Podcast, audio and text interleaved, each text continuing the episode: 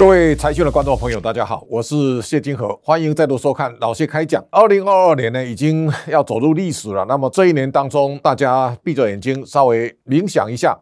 从一月份的 CPI 到七点五，到二月啊七点九，三月呢到八点三，一路走到六月的九点一，那么现在呢到十月降到七点一，通膨呢是贯穿二零二二年最重要的主轴。那么在通膨压力之下呢，美国的联准会展开暴力式的升息，利率呢区间呢从零到零点二五，那么现在上升到四点二五到四点五。那接下来呢？鲍尔已经预告，二零二三年不会降息，那么不会降息呢，很可能再度升息三码，最后利率的区间呢会落在五到五点二五。那换句话说，二零二三年的呃利率的中间值呢会落在五点一趴。那大家要去想一想，利率到了五点一的时候呢，如果你的负债呢非常的庞大，我相信企业承受的压力会大不相同。所以这个时候呢，大家对未来的金融操作呢，包括上市公司的理财，都要有非常。大的转变，这当中比较值得注意的，债券的值利率呢一路往上飙高之外，现在应该是到高峰的末段。那么债券市场因为这个样子呢，它会争取到更多资金的挹注。二零二三年大致上有三个重点，一个呢是从通膨开始，而战争啊又加重通膨的压力，所以战争诶影响地缘政治非常巨大的变化。所以二零二二年当中啊，你可以想象得到，从俄罗斯入侵乌克兰，美国号召盟军呢拖住了俄罗斯，哦，这个战争打到现。在，我相信应该是到尾声阶段了。那最后到底双方如何来和谈，这是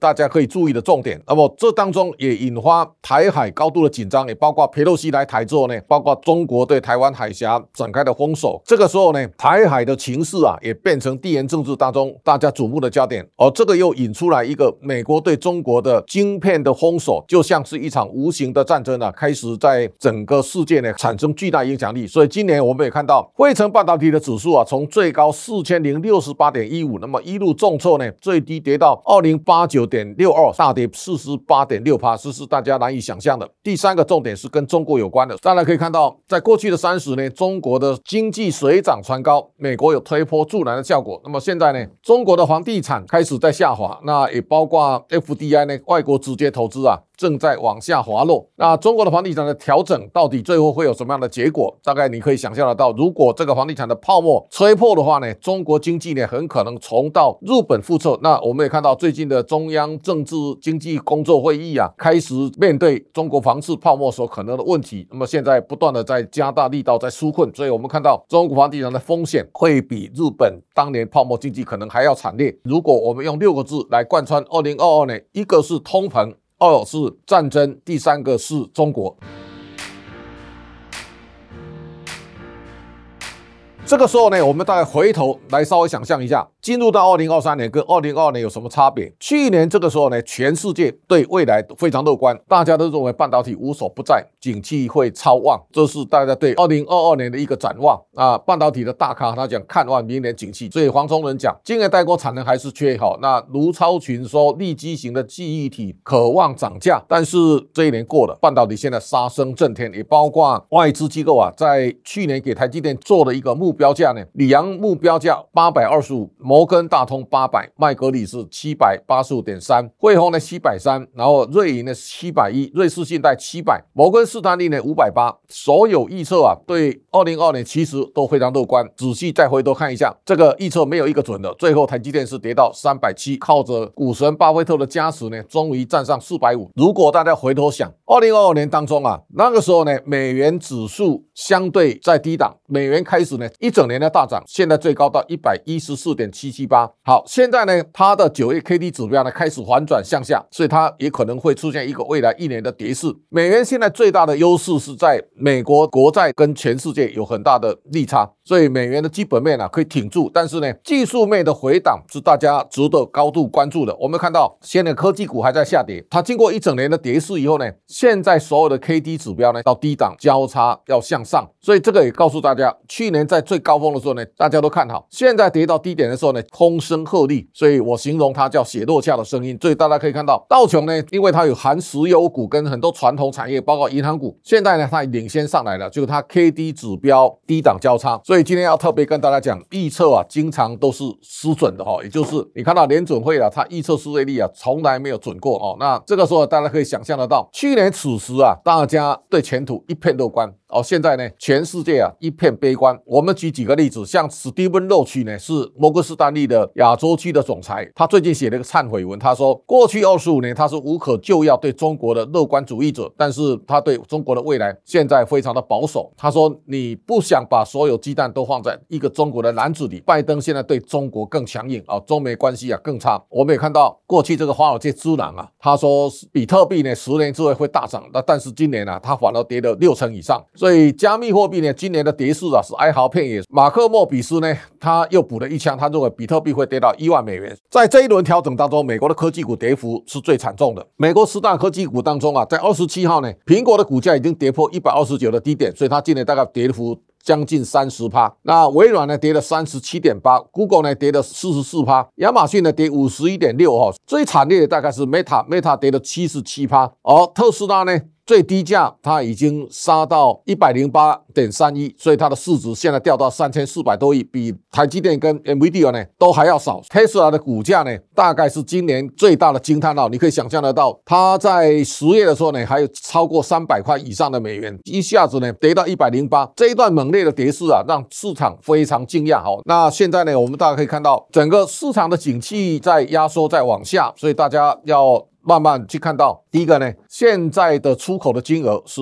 一直往下滑落，所以十一月呢，我们看到十月的出口呢连减十三点一趴，这个已经比一起来的严重了。那在过去一段时间，台湾的出口呢不断的在成长，现在是一路在往下走。那出口现在的下跌呢？我们先对比一下，在十月份啊，电子产品还有成长九点六，但是呢，到十一月份呢，它已经衰退十五点三了哦。像珠通信大概跌幅三十点八帕，光学器材呢下跌四十几趴哦，塑胶制品大概跌三十几趴，几个产业呢现在都在低档。我们如果各月的比较来看，今年有几个月呢？台湾的出口在四百多亿啊，现在呢又回到三百多亿了。那从三百七十五点三三九九点三，那么到十一月呢三百六十亿哦，所以这个是一个让大家比较感叹的景象。这一阵子呢，从巨大的库存压力呢。也惊爆台湾很多产业，现在都面临高库存的压力。像红海的存货呢，是达到八千八百零五亿，而广达两千五百三十三亿哦，这个都是相当高的库存水位。伟创跟华硕呢，都超过一千八百多亿。高库存到底如何来调整？这个也是攸关二零二三年景气变化融库当中啊非常重要的一个关键的变化。经济学人在去年这个时候呢，大概就在讲通膨会来了，所以他说美中关系恶化，迫使全球经济呢完全脱钩，这个话是对的。第二个呢，出乎意料之外的快速货币紧缩啊，导致美国股市的崩盘，这个也是对的。第三个呢，中国房地产的崩盘呢，导致经济急剧的放缓，这个也是对的哈。第四点呢，美国和全球金融状况收紧，且阻碍新兴市场的复苏，看起来也对。第五项啊，新的变种冠状病毒出现，这个看起来也是对。第六项呢，广泛的社会动荡为全球复苏啊带来压力，哈，这个也是对，哈。到第七点呢，中国大陆跟台湾的爆发冲突，迫使美国介入，这个是暗中角力这种实体战争之外，另外一种不同的战争的形态。第八点是欧洲跟中国的关系啊明显恶化，这看起来也是对的。第九点，严重干旱引发的饥荒，那今年包括很多的欧洲国家的水位啊，像多瑙河，这个也是对的。到第十点呢，国家之间的网络战摊贩主要经济的基础设施。那么在这个礼拜，我们看到美国的众议呢规定禁止抖音了，那我相。相信台湾呢，也要面对未来两岸情势的诡谲变化当中啊，台湾其实要自己找到一条论述的道路。这个礼拜当中，我们看到小英总统正式对胡兵役的役期一年了拍板，我相信这是做了一个最坚定的决策，值得正面来奖励。但是我特别要提醒执政的政府，在社会纷乱的时候呢，对未来的国家发展的定位一定要有完整全盘的想法哦。这个时候呢，为政之道，再把道理跟老百姓讲清楚。我想，在过去这段时间，我们看到民进党政府呢，对很多社会重大争议的事件呢，充耳不闻，而且呢，不敢勇敢面对。在这个时候呢，你面对对的事情，你要勇于论述，而且要把道理真相充分告知老百姓。这个是未来要努力练之在之啊，跟人民沟通。所以，我们再把经济学人的十大预测啊，来做一个总结。大家看到，二零二三年全球十大变数，第一个大乌克兰，乌克兰就是如果俄乌战争完美的收场，这个对通膨会有很大的帮助。第二个呢，经济的衰退啊，现在已经全面化了哦，所以刚才给大家看的出口各种数字其实都在衰退啊，这个衰退变成常态化。所以，二零二三年是一个世界为面对通膨降温升息的环境当中，景气快速往下滑落的一个冰山景象。所以我形容它叫雪落下的声音。第四个，他讲中国触顶，他说中国经济的规模。可能永远不会超过美国。同时啊，阿讲美国可能面对分裂。然后呢，值得关注的热点，这个热点是可能会爆发冲突，包括台海的形势、中印的边界，也包括土耳其呢想要进攻爱琴海哈。那国际的联盟，包括北约的组织啦，中国跟沙特阿拉伯的联盟啦，四方联盟啊，这个都是一个关键的一个趋势。他也提到元宇宙跟加密货币的转向哦，它叫后量子密码崛起。这当中我没有把第八点放进去，是报复性的理由。那大家可能开始也迎接全球经济解封，也包括中国现在，它已经不管过去的风控了，那完全松绑，也造成全世界高度的紧张，大家很害怕中国再把疫情传遍到世界，这个是也带给全世界最大的变数，特别要跟大家来报告的。今天老谢开讲到这里告一段落，感谢大家的观赏，下周同一时间请大家继续收看。